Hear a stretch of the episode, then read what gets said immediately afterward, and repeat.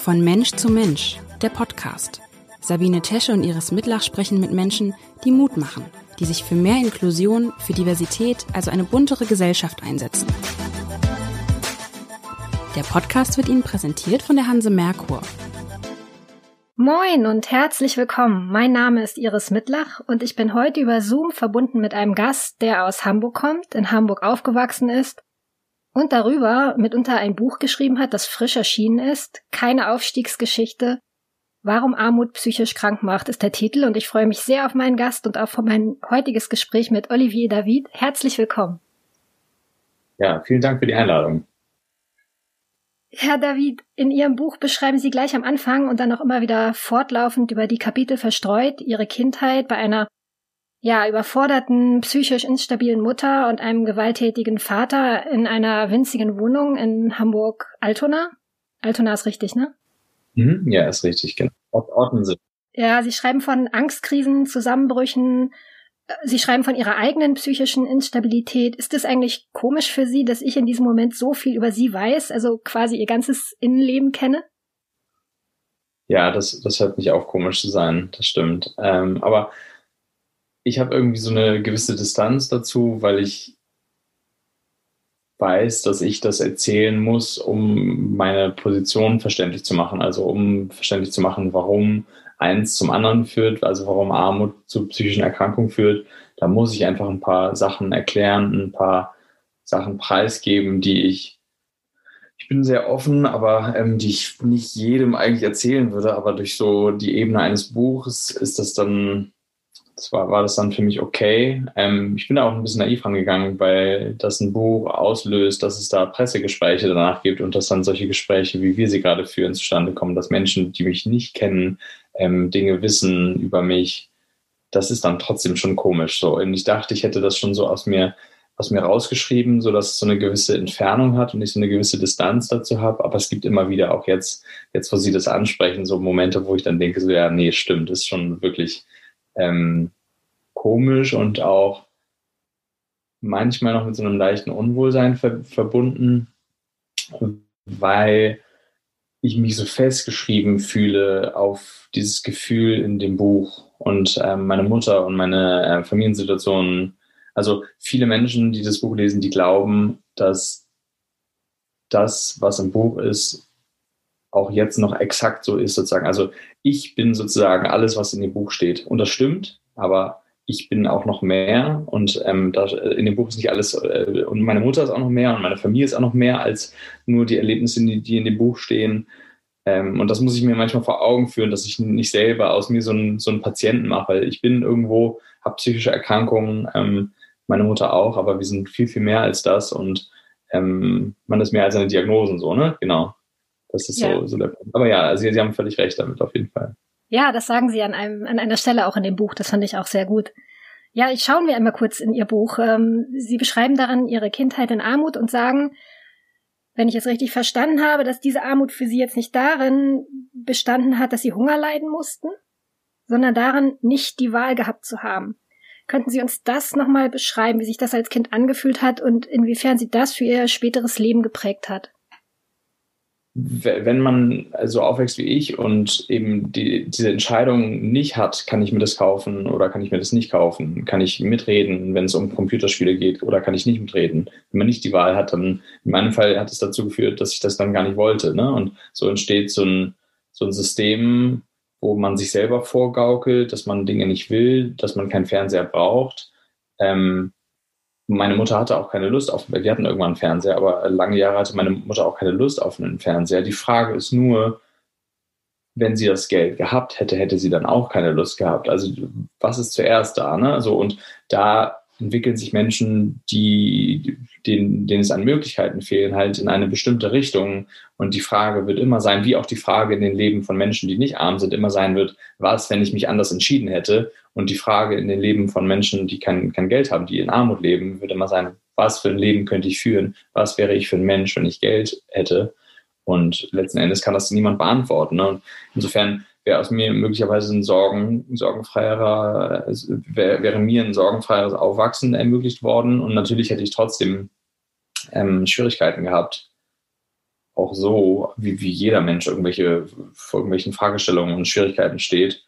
Aber ähm, ich glaube, dass in meinem Lebenslauf und in dem Lebenslauf meiner Familie Armut ähm, der bestimmte, der einzementierende Faktor ist. So, ähm, es gibt Leute, die sagen, ja, aber guck mal, deine ähm, Mutter hat ja auch psychische Erkrankungen. Ähm, bist du nicht einfach deswegen psychisch krank? Kinder von Eltern, die psychische Erkrankungen haben, werden erstens so aus einer Vererbsituation heraus, also dass äh, psychische Erkrank Krankheiten manchmal vererbt werden können, ähm, heraus öfter psychisch krank, aber auch, weil natürlich Menschen, die psychisch krank sind, nicht immer den besten Umgang haben mit sich, mit ihrer Umwelt.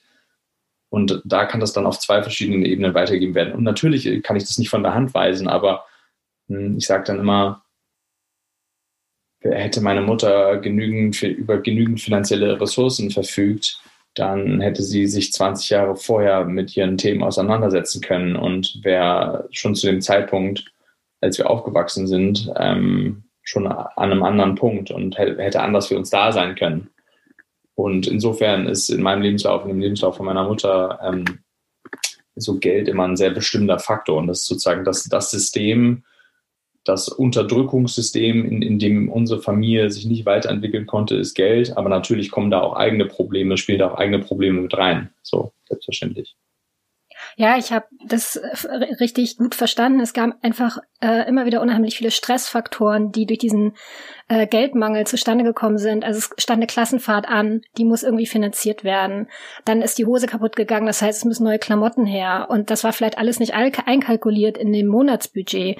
Also das ist, wird einem natürlich ganz klar, wenn, wenn, wenn Sie das auch so aus Ihrer Kinder, Kinderperspektive beschreiben, weil damit dann ja auch immer wieder Schuldgefühle einhergegangen sind. Mhm, ja, genau. So, äh, wenn du arm bist, dann fühlst du dich äh, auch, wenn du als Kind arm bist, dann fühlst du dich schnell schuldig. Ich habe ähm, mich immer, ich wurde ja auch dann bestraft oder wurde dann, also bestraft in dem Sinne, dass ich, mit, dass ich ausgeschimpft wurde, wenn ich ein Loch in der Hose hatte oder so. Ich war halt ein wilder Junge und natürlich irgendwie tobst und spielst du dann und ich hatte irgendwann auch so ein bisschen so Gewaltprobleme als, als äh, Junge in der Schule.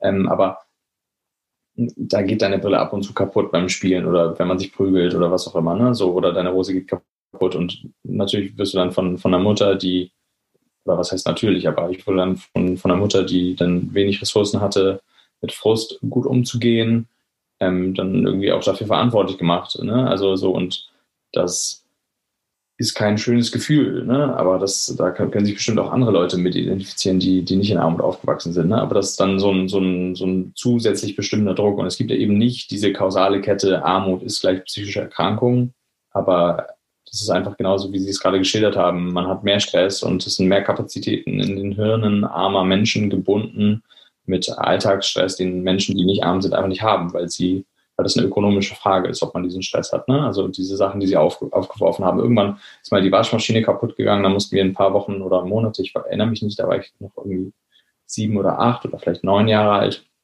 Da mussten wir ein paar Wochen oder Monate in ein Waschcenter gehen. Da mussten Anträge geschrieben werden für, ähm, für ans, ans Amt. Also zu der Zeit war meine Mutter arbeitslos und ähm, meine Eltern waren schon getrennt. Mein Vater lebte dann schon in China. Und Erstens ist die Frage dann, wie lange braucht es, bis so ein Antrag durchkommt? Wird der wirklich durchgehen? Habe ich da keine Fehler gemacht? Wie lange müssen wir jetzt noch extra Geld in, in, Münzen in, in, im Waschcenter ähm, ausgeben, die wir eigentlich nicht haben, um unsere Wäsche zu waschen? Und das ist einfach Stress für eine kleine Familie, ne? wenn, wenn die Mutter alleinerziehend ist, selber Probleme hat, ähm, ja, sogar noch schwarz arbeitet, um ein bisschen aufzustocken dann sind da, kommen da einfach viele Faktoren zusammen und das ist eben so ein, man spricht da in der Psychologie von so einem multifaktoriellen Geschehen. Das ist nicht monokausal, also Armut macht psychisch krank, weil, sondern es sind einfach so, die Kapazitäten sind schneller erschöpft und es gibt mehr Stress im Alltag. So, genau. Ja, da gibt's ja auch viele, die sagen, ach, da gewöhnt man sich auch bestimmt dran, wenn man dann einmal beim Amt war und dann kennt man ja auch die Wege und die Anträge und Sie beschreiben das in einem Moment sehr schön, wo es dann darum geht, ähm, diesen Zuschuss für Klassenfahrten, äh, dieses Formular der Klassenlehrerin zu überbringen, diesen Walk of Shame durch die Klasse anzutreten. Ähm, deshalb kann ich in dem Moment, wenn ich an solche Sätze höre, hätte ich jetzt einen guten, ein gutes Bild für mich, um zu sagen, nein, ich glaube, daran gewöhnt man sich nie und es wird immer diesen Moment der Scham geben. Ja, das sehe ich auch so. Also ich, ähm, dieser Moment, wenn du dann nach vorne gehen musst mit dem gelben Zettel oder wie, welche Farbe auch immer der hatte vom Amt, das ist dann einfach, also äh, man muss ja sagen, es ist ja gut, dass es sowas hier gibt, äh, dass wir in das einem Land leben, ja. wo, wo ähm, das Amt äh, einem die Klassenhalter zahlt, aber da, da, zu dem Zeitpunkt und möglicherweise auch heute, aber ich gehe ja schon lange nicht mehr in die Schule, ähm, fehlte es da an Sensibilisierung bei den, bei den LehrerInnen. Ne? Also das sehe ich dann als, als Problem. Genau, aber solche, solche Momente von Scham, die hören nicht richtig auf, weil wir als Gesellschaft uns dazu entschlossen haben, Menschen, die arm sind, dafür verantwortlich zu machen, uns stigmatisieren. Ne? Also durch die Agenda 2010 und die Parteien ist ja so ein ganzes System aus soziologischen Schuld, Schuldzusprüchen entstanden. Ne? Also der, der faule, schmarotzende Arbeitslose. Und, und wenn wir uns angucken, was uns wirklich Geld aus den Taschen zieht, dann ist es ja, das steht ja nicht im Verhältnis zu Steuerkriminalität oder sowas. Die, die Summen, die da möglicherweise erschlichen worden sein sollen ähm, von, von Menschen, die arbeitslos sind. Und da, da sieht man, dass wir als Gesellschaft Menschen brauchen. Jetzt kommen wir natürlich schon schnell zum Eingemachten, aber dass wir als Gesellschaft Menschen brauchen, auf die wir runtergucken können äh, ja, das ist ganz, ganz spannend für, für mich, so, sich damit zu beschäftigen. Und so, so traurig das ganze Thema ist und so, so, so schmerzhaft auch manchmal so eine persönliche Beschäftigung ist, weil es bei mir nicht nur so diese analytische Komponente gibt und immer, sondern auch mal so ein Ouch, hast du selbst erlebt? Ah ja, ist es auch was ganz Schönes, das zu verstehen, weil das so die Verantwortung ein bisschen von mir wegnimmt. Ich habe, wenn du so aufwächst wie ich, also ich meine jetzt nicht sie, sondern wenn man so aufwächst wie ich, dann ist es ganz, ganz typisch, dass die Leute, das habe ich schon eingangs gesagt, dass die Leute sich selber verantwortlich fühlen ähm, und selber glauben, dass sie an einem Schuld haben. Aber ich bin nicht schuld daran, dass ich arm aufgewachsen bin, dass ich in eine arme Familie geboren wurde. Und meine Mutter ist, ist auch nicht schuld daran. Die hatte schlicht einfach keine Chance. Meine Mutter ist selber in Armut, in großer, noch größerer Armut als ich aufgewachsen, ähm, in, unter viel, viel gewalttätigeren Umständen. Und, insofern hat sie uns in eine, eine viel bessere soziale Situation entlassen, als in die sie hineingeboren wurde. Allein die Armut an sich konnte sie nicht auflösen. Die konnte sie erst Jahrzehnte später für sich dann auflösen. Also sie hat den Klassenaufstieg zumindest temporär geschafft. Sie hat ähm, nach acht Jahren Arbeitslosigkeit, ich war irgendwann 16 und mit 16 hat sie dann, also zwischen acht, also zwischen meinem achten Lebensjahr und meinem 16. Lebensjahr war meine Mutter arbeitslos und dann hat sie ihren Job gefunden und jetzt gerade verdient sie so gut, ohne Ausbildung gemacht, ohne eine Ausbildung gemacht zu haben, dass sie ähm, Angehörige der Mittel, Mittelklasse ist. Aber das, ähm, ja, da ist sie dann im Alter, dann, wenn sie in Rente geht, sie dann auch wieder dann davon bedroht, weil sie dann zu wenig Jahre eingezahlt hat und so, Richtig. dann kommt das dann zurück. Aber so eine temporäre Befreiung für so 20 Jahre, und das kann man ihr gar nicht hoch genug anrechnen. Und sie ist da auch sehr stolz, völlig zu Recht sehr stolz auf sich. Das hat sie dann äh, geschafft. Ja. Hm. Aber da würde ich gerne kurz äh, verweilen, weil das nämlich auch eine sehr, sehr spannende Stelle in, in, äh, Ihrem Buch ist.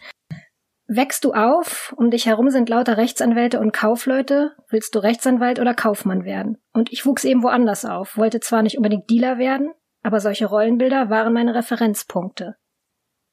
Wie ist das? Sie haben später dann auch noch ein journalistisches Volontariat gemacht. Sie sind auf einer Schauspielschule ausgebildet worden. Das kam dann deutlich später. Diese Referenzpunkte haben Sie sich selber gewählt oder wie kann man sich das vorstellen? Die habe ich mir selber gewählt und wenn man sich das anguckt, dann ist das schon erstaunlich. Also es gibt ja mit Sicherheit viele Leute, die irgendwie Schauspieler oder so werden wollen, aber ähm, Menschen, die in Armut leben, versuchen klassischerweise häufiger sicherere Jobs zu bekommen und insofern ist es schon, also einfach, ne, wenn man einmal so ein unsicheres Leben, äh, in einem unsicheren Leben aufgewachsen ist, dann gibt es da gute Gründe, nach, nach, äh, nach Sicherheit zu streben. Und das war bei mir nicht so. Ich kann das im Nachhinein gar nicht so richtig erklären. Ich glaube, ich hatte schon immer den Wunsch, irgendwie irgendwas Bedeutsames zu machen oder irgendwer zu sein. Also aus so einer narzisstischen Kränkung heraus, dass ich immer irgendwie mich nicht gesehen gefühlt habe. Oh, da möchte ich kurz einhaken. Das ist so schön ja, in dem Buch, weil sie weil sie beschreiben, dass sie eigentlich darauf gewartet haben, von irgendjemandem angesprochen zu werden auf der Straße und dass sie sich so ein bisschen gefühlt haben wie Harry Potter oder zumindest gehofft haben, dass irgendjemand mal irgendwann mal so ein Hagrid auf sie zukommt und sagt so und jetzt beginnt es für dich. Ja. Das hat mich sehr gerührt, weil wir auch gerade diese Bücher entdecken. Ich entdecke ihn meinen Kindern und okay. ja, also das, äh, das habe ich sehr gut nachvollziehen können anhand ihrer Beschreibung. Ja, ich habe immer gedacht, das ist doch nicht, das ist doch nicht mein Leben. Das kann doch nicht alles gewesen sein. Also ich bin doch, bin doch bestimmt irgendwas Besonderes, irgendwas. Irgendwann kommt irgendein, es waren immer Männer, die ich mir vorgestellt habe, die dann kommen und mir irgendwas sagen. Und eine Zeit lang war es auch dieses Harry Potter Ding, weil ich wirklich großer Fan war auch. Insofern kann ich das sehr nachvollziehen, dass das gerade von, von ihren Kindern entdeckt wird, auch heute noch. Und das ist ja auch sehr schön und ein großes Plädoyer für, für Literatur und für Bücher ähm, und, und für so Welten, die ein bisschen anders sind als, als unsere Realität. Aber dann irgendwann war ich dann aus dem Alter raus, dass ich dann, also mein Brief hätte dann nicht mehr kommen können, weil ich dann zu alt wäre für Hogwarts.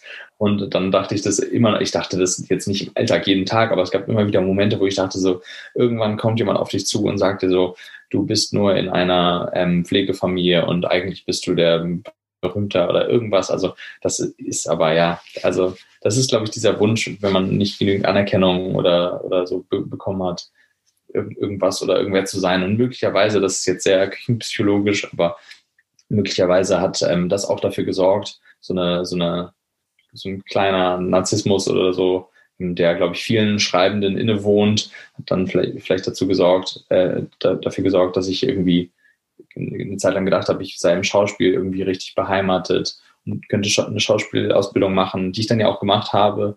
Und ich habe ja auch in dem Job gearbeitet, wenn auch ganz anders, als ich es mir vorgestellt habe. Ich habe so als ähm, also ich habe so ähm, Kindertheater gespielt und so pädagogisch mit Kindern und Schauspiel gearbeitet ein paar Jahre und war dann aber auch irgendwie da nicht so richtig zu Hause, weil ich gemerkt habe, okay, du stehst irgendwie dreimal die Woche in der Schulklasse und spielst dasselbe Stück und irgendwann hast du es 400, 500 Mal gespielt und dann denkst du dir so, ja, okay, cool, du machst seit drei Jahren, ja. du, du, du stärkst die Kinder, du machst das Richtige. Also es waren Präventionstheaterstücke zum Thema sexueller Missbrauch zum Beispiel, also wirklich ähm, heftige Themen auch, aber wir haben die so echt ähm, mit einer Leichtigkeit und aber auch mit einem Ernst natürlich irgendwie den Kindern näher gebracht. Aber wir, wir wussten, dass wir Kinder damit stärken und das war eine tolle Erfahrung.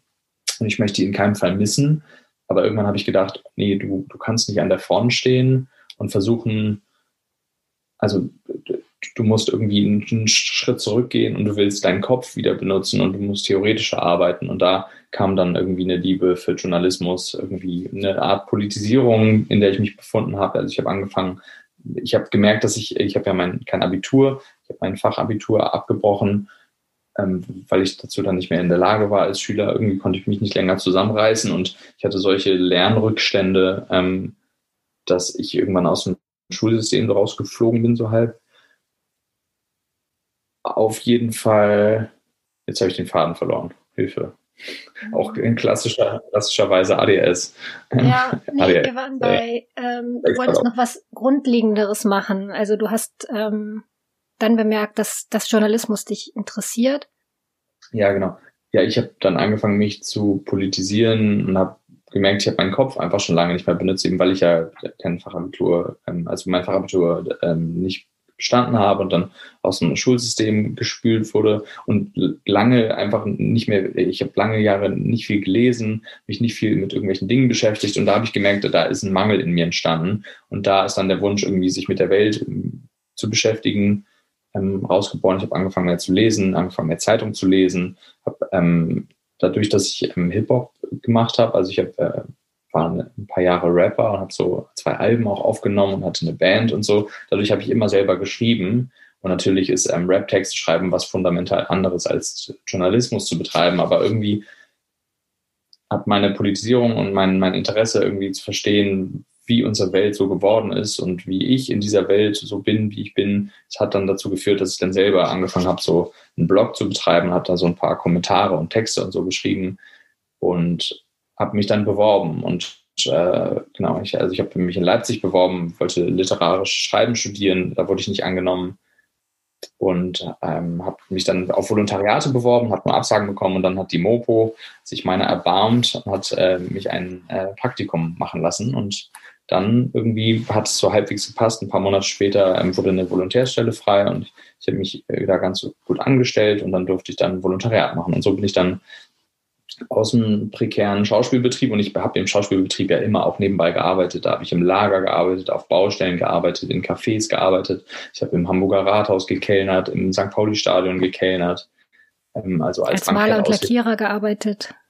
Genau, also da habe ich immer irgendwie tausend Nebenjobs gehabt und immer irgendwie ja, ein ganz unstetes Leben geführt. Das auch so sehr schauspielmäßig irgendwie. Ab und zu so Sprecherjobs gehabt, aber immer sehr schlecht bezahlt. Und irgendwann dachte ich, nee, und das habe ich ja eben gerade skizziert und habe dann so zum Journalismus gefunden. Mhm und saßen da quasi in der Höhle des Löwen, so kann man sich das ja vorstellen, weil in den Medien, und das prangern sie auch an, Armut einfach nicht sichtbar gemacht wird. Also immer wieder diese eine Geschichte, ein kurzes Spotlight, alle sind betroffen und dann geht's halt weiter im Text. Ähm, wie sind Sie damit umgegangen? Ja, also wie, wie Sie schon beschrieben haben, gibt es da diese Stelle in meinem Buch, wo ich irgendwie sage, dass ich so eine große Wut habe irgendwie auf eine Medienwelt und auf so eine legitime Welt. Ähm, weil ich, ich und meine Leute sich nicht darin wiederfinden und ähm, es da kein, kein Platz oder kein, ja, also keinen kein Platz gibt, der in, in, in dem Menschen, die prekär aufwachsen,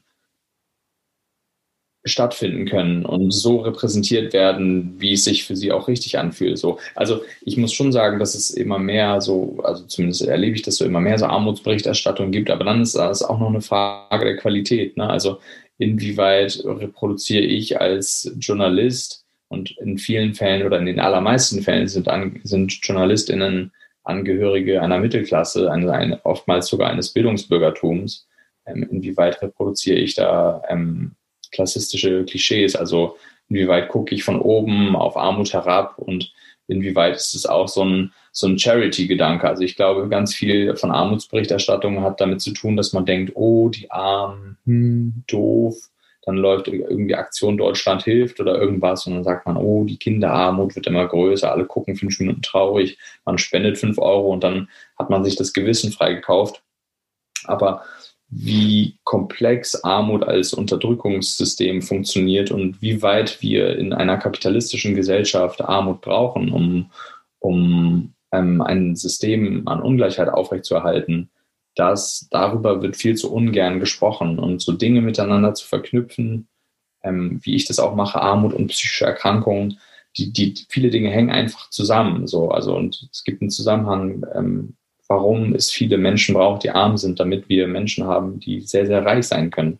Anders könnte man das gar nicht aufrechterhalten. Und da, da glaube ich so, da ähm, trauen sich viele Medien nicht ran, das in der Komplexität wiederzugeben. Und natürlich würde auch das nicht sofort arme Menschen erreichen, aber es würde einfach ein Stück weit mehr die Realität darstellen. Und ich glaube, viele Menschen, äh, also nicht ich glaube, sondern ich weiß, dass viele Menschen, die ich kenne, die auch jetzt in Armut noch leben, oder so lange so sozialisiert wurden oder ähm, migrantisierte Personen oder sowas, dass die sich nicht als Teil, die lesen keine Medien in, in vielen Fällen, weil die sich nicht als Teil einer, einer die fühlen sich nicht angesprochen. Die glauben nicht, dass das Produkt einer Zeitung, dass das Produkt eines, eines Podcasts von einer Zeitung oder das Fernsehsender sie meinen. Entweder es wird über sie gesprochen, sie werden mhm. lächerlich gemacht durch irgendwelche Fernsehserien wie Hart, Hart, Harz und Herzlich oder wie die heißen oder es, es gibt so einen Mitleidsbeitrag und ich glaube, das wird so, ähm, das wird dem Thema nicht gerecht. So. Hm. Mir fiel äh, kurz ein, als ich Ihr Buch gelesen habe, dass es im Moment ja ein weiteres Sachbuch gibt, was sich auch einem Thema widmet. Ähm, und zwar hat der Journalist, der das geschrieben hat, Ronen Steinke, in die, ähm, Sie, ja, Sie nicken, ähm, hat in die Gefängnisse geschaut und äh, da mal sich die Zahlen angeguckt und gesehen, wie viele Menschen dort eigentlich inzwischen sitzen, die für kleinste Vergehen eine Haftstrafe absitzen, weil sie zum Beispiel schwarz gefahren sind und dann den Bußgeld, das Bußgeld nicht bezahlen können. Und Sie erwähnen das auch kurz in Ihrem Buch. Ähm, bei Ihnen ist es ja nicht dabei gewesen in, in der Vita. Und äh, ich habe mich nur die ganze Zeit gefragt, was wäre, wenn dazu jetzt noch zwei, drei, vier Wochen Gefängnis, Jugendknast gekommen wären? Ja, das wäre nicht, also ich, ich kenne auch ähm, Leute aus meinem Umfeld, sind, saßen auch im Jugendknast. Und ähm, ein Bekannter von mir, den habe ich ein Jahr im Gefängnis begleitet, ähm, weil der ähm, Geldautomaten gesprengt hat und so. Also das äh, war jetzt nicht irgendwie, gab jetzt nicht super. Ich hatte auch ein Angebot mal, ähm, dass ich äh, eine Wohnung bewirtschafte und ähm, in der, in, in, in, und in der Wohnung steht, wird Gras angebaut und ich muss sozusagen den Gärtner spielen und dürfte dann da mietfrei wohnen. Also das klingt jetzt alles so super kriminell. Es war jetzt nicht so furchtbar weit entfernt von, von, von meiner Vita. Hm. Okay. Das, das macht es nicht besser. Ne? Also da, das haben Sie ja auch beschrieben in dem Buch ähm, von Ronan Steinke, ähm, was ich sehr, sehr gerne gelesen habe und was einen, einen sehr wütend hinterlässt. Ähm, da wird ja auch klar irgendwie, okay, offenbar gibt es wirklich sogar Paragraphen, wo sowas ins, in, in, wo Ungerechtigkeit in Gesetze gegossen wird. Also wenn, wenn in, in Texten steht, dass manche ähm, ähm, Paragraphen oder manche Sachen nur angewendet werden können, wenn Menschen wohlhabend genug sind, dass sie sich dann im Gefängnis sparen können oder so. Das, das ist ja einfach, ja, wie, wie schon gesagt, in, in, in Gesetz gegossene Ungerechtigkeit. Und mit dem Lebenslauf von, von, von jungen Leuten, wenn, wenn die dann einen Monat im Gefängnis sitzen oder so, ich kenn, kannte einen, der saß im Jugendgefängnis irgendwie für drei Wochen, ähm, ja, du kommst halt raus und hast halt dann noch mehr Tricks drauf, wie du irgendwie Drogen reinschmuggelst und der hat dann irgendwie dann noch mehr rumprobiert mit irgendwelchen Dingen, weil die da jeden Tag in ihren Zellen saßen, sich gelangweilt haben und versucht haben, alles in sich reinzustecken und aus Brot im Mund kauen und daraus Alkohol gären. Also das hätte der bestimmt nicht gelehrt, gelernt, wenn er nicht diese drei Wochen äh, in, in Hall Sand gesessen hätte. Ne? Also das, das macht eine Vita nicht, nicht toller und das macht ein, ein Wertesystem nicht besser, wenn du im Gefängnis sitzt. So, also ja. im Zweifel, das sagen auch heute noch viele Strafrechtler und, und viele Anwälte, im Zweifel bist du danach ein geschickterer Verbrecher. So. Und wir müssen uns als Gesellschaft überlegen, ob wir uns das leisten wollen. Und ich habe MS vor, also meine vorletzte Wohnung, in der ich gewohnt habe, ähm, da hat es geklingelt und ich saß gerade dabei und habe das Buch geschrieben. Und ähm, da habe ich die Tür aufgemacht und da die Polizisten sind zu mir gekommen, aber ähm, die wollten dann gar nichts von mir, sondern wollten was von einer Nachbarin, die einen Stock unter mir gewohnt hat. Und die wollten eine Haft. Ich habe dann die Tür auf, auch noch aufgelassen, weil ich dann ein bisschen, da kam der Journalist in mir raus, obwohl ich da gar nicht als Journalist gearbeitet habe, sondern an meinem Buch gesessen habe und habe die Tür noch so einen, so einen Spalt offen gelassen. Und die Polizisten die PolizistInnen, die wollten einen Haftbefehl ähm, vollstrecken gegen die Nachbarin, die unter mir gewohnt hat. Und im Treppenhaus hieß es, ähm, weil sie 150 Euro nicht beglichen hat. Also da ging es einen Haftbefehl, da ging es um eine Ersatzfreiheitsstrafe weil, wegen einer Geldstrafe von 150 Euro. Und ich habe keine Ahnung, was diese Frau sich zu Schulden kommen lassen hat. Und es geht mich auch ehrlicherweise überhaupt nichts an. Aber das war so, da dachte ich mir so, ouch, okay, andere Leute zahlen dann eben kurz die, sie konnte das dann auch zahlen. Also das habe ich so durch die, durch die, durchs Treppenhaus rausgehört. Also sie wurde dann nicht abgeführt, aber was für ein Zufall, dass du dann gerade 150 Euro ähm, zu Hause hast, ne? Oder dass du es irgendwie organisieren kannst. Und dann denke ich mir, das hat auch nichts mit Gerechtigkeit zu tun. Und außerdem, das ist dann noch ein weiterer Grund, kostet das ja auch Deutschland einfach super viel. Ne? Also das muss man ja auch sagen. Das ist ja auch nicht nur klassistisch und super ungerecht, sondern es ist auch einfach dämlich, wenn du dir guckst, wie viele Ausgaben, wenn, wenn man sich anguckt, wie viele Ausgaben ein Gefängnis hat. Ein, ein Gefängnistag für eine einzelne Person kostet irgendwie 150 oder 140 Euro. Und du da Leute hast, ich habe bei der Mopo in, in meinem Praktikum habe ich einen Text geschrieben über einen Menschen in Hamburg, der bereits über eineinhalb Jahre seines Lebens Ersatzfreiheitsstrafe abgesessen hat, weil er schwarz gefahren ist. Eineinhalb Jahre seines Lebens musste er im Gefängnis sitzen, weil er einfach hunderte Male, also wirklich mehrere Dutzend Male in seinem Leben, wahrscheinlich noch öfter erwischt und musste da immer wieder mal für drei Wochen, mal für sechs Monate und so immer wieder ins Gefängnis. Ich kam aus dem Kopfschütteln gar nicht mehr raus, weil ich das so unfassbar finde, dass wir uns als Gesellschaft, also man muss ja sagen, die Leute, die dann ins Gefängnis gehen, das sind, denen, denen werden ja Angebote gemacht. Ähm, du kannst deine, deine Geldbuße abarbeiten aber viele Leute, die dann diese Ersatzfreiheitsstrafe antreten, das sind ja 7000 Leute in Deutschland jedes Jahr, die sind nicht dazu in der Lage. Die haben, psychische, die haben große psychische Probleme. Ein Drittel, glaube ich, von denen sind obdachlos oder sowas. Das sind Menschen, die haben wirklich schwere, gravierende, oft, oft wirklich körperliche und unpsychische gesundheitliche Probleme. Und die dann noch in, ins Gefängnis zu sperren dafür, dass sie eh schon arme Teufel sind, das, das können wir, glaube ich, besser als Gesellschaft. So hoffe ich wünsche ich mir. Da gab es ja auch einen tollen Film vom Böhmermann, ne? da, da ist ja auch so eine Initiative entstanden, die sich irgendwie die dann Leute rausgekauft hat. Und ich hoffe, dass jetzt äh, gerade auch durch das Buch von Ronne Steinke ein bisschen Aufmerksamkeit für dieses Thema gibt, weil das irgendwie mich auch sehr, sehr erzürnt. Und durch meinen Vater, der saß ja auch zweimal im Gefängnis, beziehungsweise eigentlich dreimal, aber das dritte Mal war während seiner Armeezeit, da hat er dann auch gedealt. Ähm, er war als, als Franzose und war in Deutschland stationiert und ist dann irgendwann haben die dann seinen Spind durchsucht und hatten dann da Haschisch gefunden und dann saß er da, das war nicht im Gefängnis, aber saß, war einfach in seinem Zimmer eingesperrt da. Und insofern, wenn du da ein paar Wochen in deinem Zimmer bist, dann ist das ja auch wie Gefängnis. Aber insofern habe ich irgendwie eine, eine, große Liebe, oder was heißt große Liebe, aber also ich ähm, habe ein Herz einfach dafür, dass ich denke, okay, wir dürfen einfach solche Menschen nicht vergessen. Die sind auch Teil unserer Gesellschaft und mit einer Strafe sind die eigentlich schon genug gestraft. Und wir sprechen ja eh die ganze Zeit darüber, dass eine Strafe an sich schon teilweise unangemessen ist. Ne? Eineinhalb Jahre Freiheitsstrafe, weil man schwarz fährt, steht nicht im Verhältnis irgendwie zu einem Uli Hoeneß, der 34 Millionen oder wie viel auch immer an Steuern hinterzieht. Aber dann noch klassistisch auf die abzublicken und zu sagen, boah, die Schmarotzer, die ähm, Taugenichtse und so, das ist dann eine doppelte Bestrafung, noch eine kulturelle ja, und halt in, in äh, jugendlichen Jahren, ähm, wie Sie das ja auch beschreiben, äh, wenn man äh, so aufwächst, äh, bestärkt es ja nochmal das Gefühl, ah, mit meinem Leben wird sowieso nichts passieren, weil was, was, warum sollte mein Leben anders verlaufen als das meiner Eltern? Da sind wir halt beim Thema wieder Referenzpunkte. Und ähm, da würde mich interessieren, können Sie das denn für sich jetzt ablegen oder haben Sie das abgelegt? Dieses, diesen Gedanken, aus mir wird sowieso nichts werden? Oder holt sie das ab und zu immer noch mal ein? Wie kann man sich das vorstellen? Ja, mich holt das definitiv noch mal ein. Also ich lebe in so einem andauernden, also jetzt gerade habe ich relativ viele Interviews, ähm, die ich zum Buch gebe und das ist alles ganz toll und ich mache das wirklich sehr gerne und spreche wirklich sehr gerne über mich. Wir haben ja vorhin über so eine selbstdiagnostizierte, ähm, leichte leichten Narzissmus gesprochen, den, den glaube ich, vielen Schreibenden äh, innewohnt. Ähm,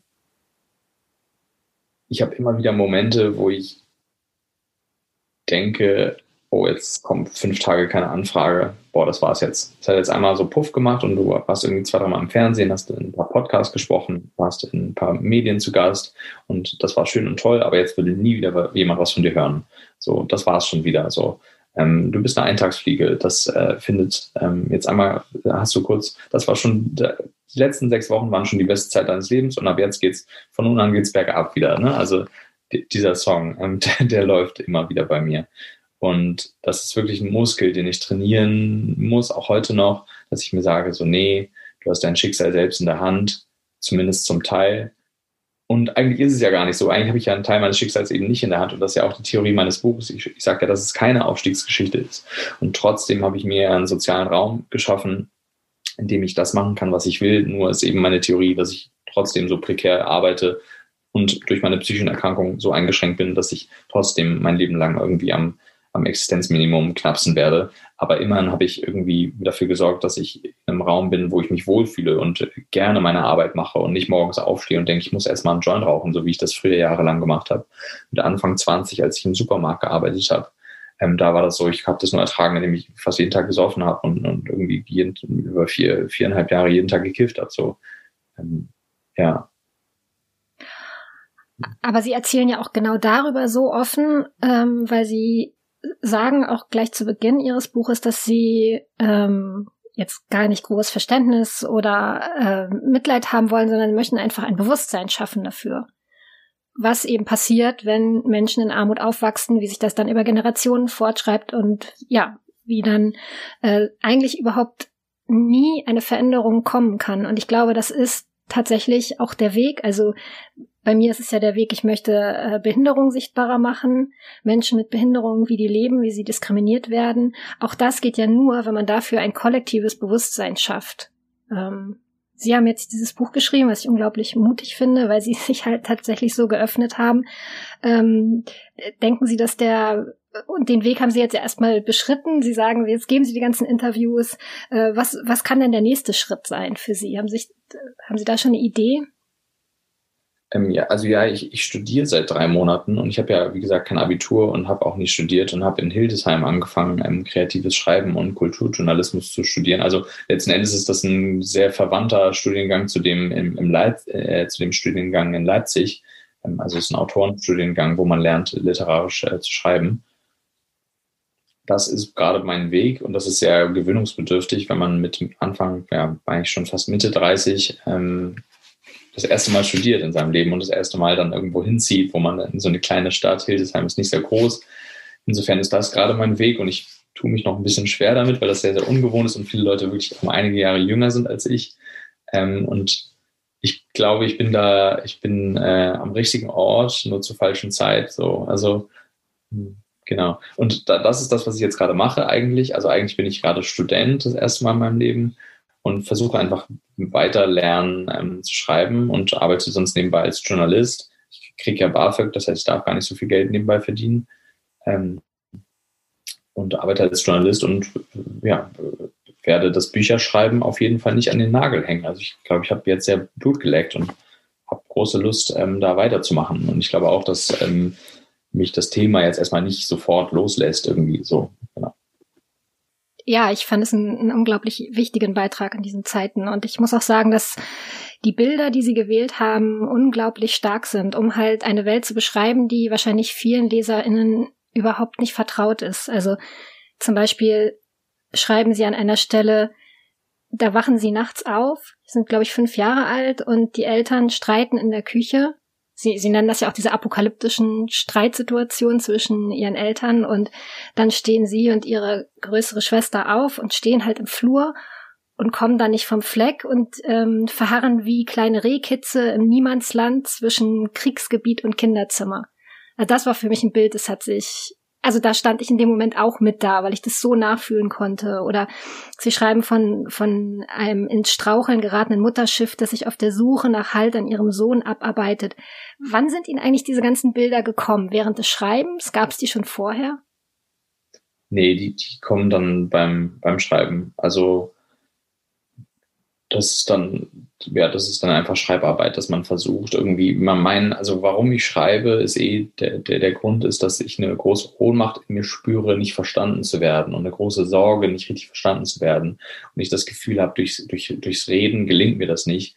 Wenn ich rede, ich rede nicht, ich würde von mir selber sagen, ich rede nicht sehr ähm, also man kann das nicht sofort so abdrucken, sondern in vielen Nebensätzen mit vielen Zwischenüberlegungen. Da ist auch irgendwie ADHS, was ich habe, irgendwie ein Teil, Teil dran schuld. Aber ich rede nicht sehr druckfertig und ich glaube, wenn ich schreibe, versuche ich dahin zu kommen, dass ich so schreibend mich näher an mein Gefühl heranschreibe, um am Ende meinen Eltern, meinem Umfeld, am besten der halben Welt, mich verständlich zu machen und zu erklären, was meine Not ist, was meine, wie ich auf die Welt gucke und so weiter. Und da hilft mir einfach Schreiben, weil man immer wieder neu ansetzt, weil man immer wieder überlegt, habe ich das richtig auf den Punkt gebracht. Und auch das Studium hilft mir jetzt, weil ich halt denke, es wird halt immer präziser. Ne? Also der, der Blick wird dann feiner für, für Sprache, dafür, wie, wie Sätze gebaut sind. Und man fragt sich, okay, ich habe eine, ich habe einen Druck, etwas zu erzählen, ein Bild zu beschreiben, eine Situation zu beschreiben, wie das mit dem, wie, wie das mit dieser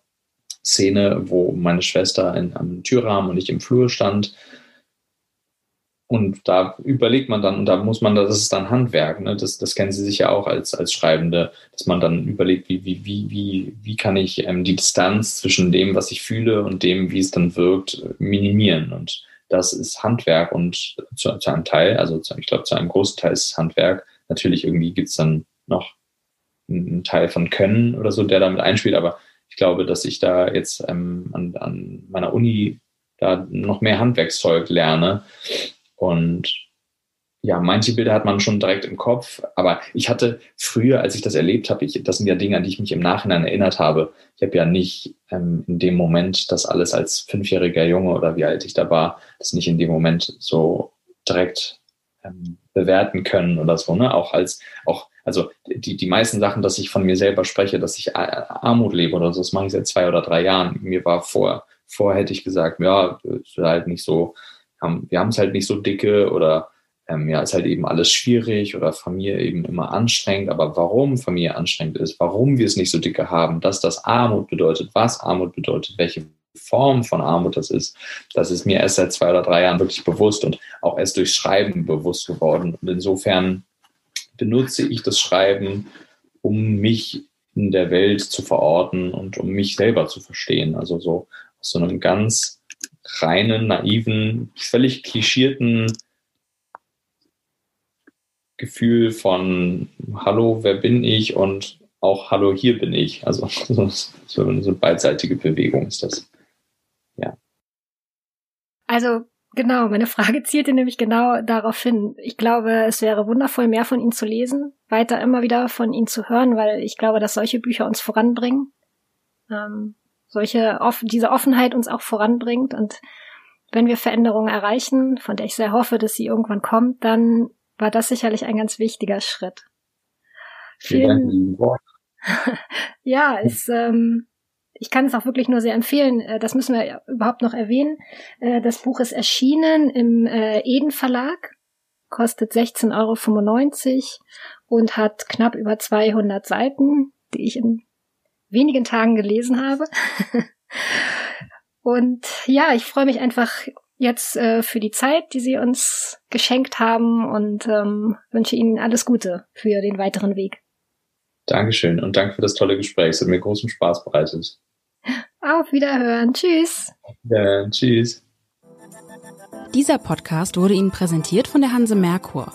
Weitere Podcasts vom Hamburger Abendblatt finden Sie unter abendblatt.de slash podcast. Hier finden Sie auch alle aktuellen Podcast-Themen und unseren neuen Podcast-Newsletter.